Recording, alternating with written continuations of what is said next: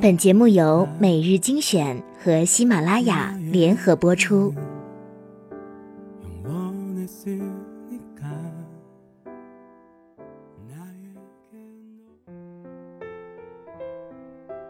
欢迎收听每日精选，我是主播小乖。今天分享的文章：彼此麻烦才能有感情。我有一个朋友，认识了很久，我总是说他长得丑。我大学读的是军校，军校管理森严，没事不让外出，有事出门都要跟领导请假。大一那年的一个周末，一个朋友生日。邀请我出去跟他庆祝，我摇头说：“出门还要请假，还要麻烦领导，算了。”他问：“你和领导关系怎么样？”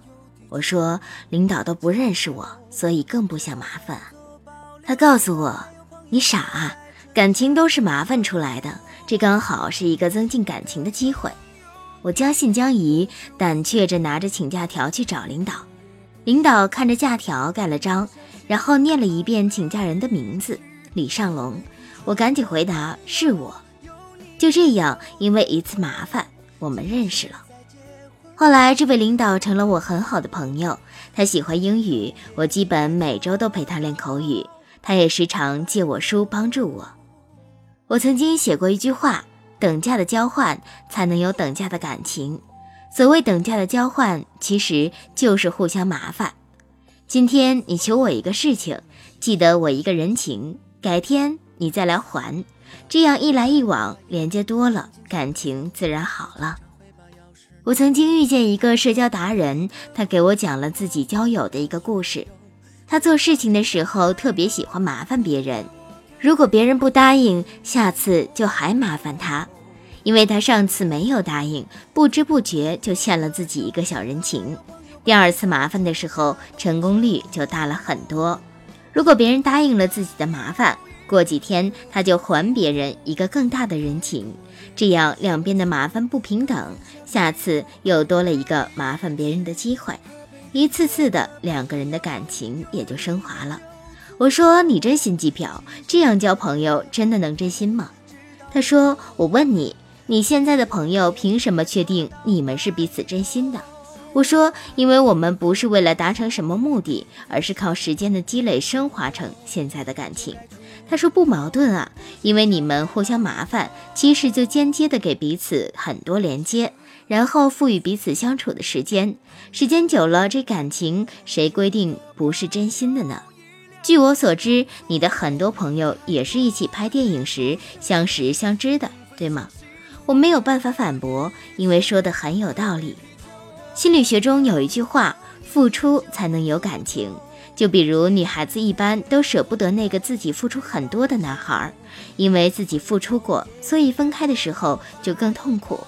男孩子也是这样，爱得越深，恨得越深。同理，相互麻烦才能有付出，彼此麻烦才能有感情。读到这里，单纯的你可能会觉得这是什么诡异的感情？我要的是没杂质的感情，不是为了什么的感情。你们这样互相麻烦，为了点什么大杂质，这样的感情不会长久。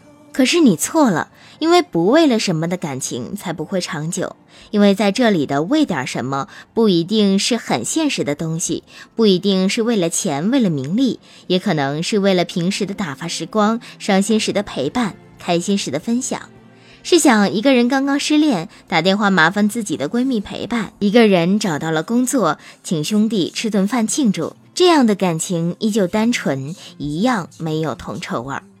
我有一个内向的朋友，几乎从来不会跟我打电话。我们从初中认识，十多年老友，他从不跟我打电话要求我做什么，无论我在高潮还是低谷。久而久之，忙起来后几乎想不到他，也是偶尔看老照片和之前的文字会想到他，给他打一个电话寒暄两句。一次喝多了，我问他：“你是对我有意见吗？为什么从来不主动联系我？”他笑着说：“我这不是怕麻烦你吗？”我说：“你不麻烦我，我怎么知道你需要什么呢？怎么和你交流呢？我又怎么好意思麻烦你呢？”他笑了笑，他是个设计师。后来我出第一本书时，故意请他做插图，天天跑他家里催他教画，然后让他改。书上市后，作为感谢，天天请他吃饭喝酒。于是我们多了相处的时间，接着我们的感情又回去了。其实就是因为这一次次彼此的麻烦，才会得到更好的感情。就是因为双方拿起电话一次次拨出去，才能增进彼此的情谊。感情都是麻烦来的，不麻烦彼此，也就没有了交流。没有了交流，自然就丢掉了感情。这篇文章选自作者李尚龙的《你所谓的稳定，不过是在浪费生命》。其实麻烦别人就是创造一个互动的机会，麻烦了别人的同时要知恩图报，不然一味的麻烦别人却无以为报，结果就不是增进感情了，很可能是会被拉黑。好了，今天的节目就到这里了。太多也不奢求，能分享喜怒哀乐一起喝杯啤酒。好的朋友有你也就足够。即使在结婚后，直到退休，朋友也应该做到白头。需要安慰和帮助的时候，是朋友就该出头，不计较回报与否，足够。朋友陪伴左右的朋友一两个就足够。太多也不奢求，能分享喜怒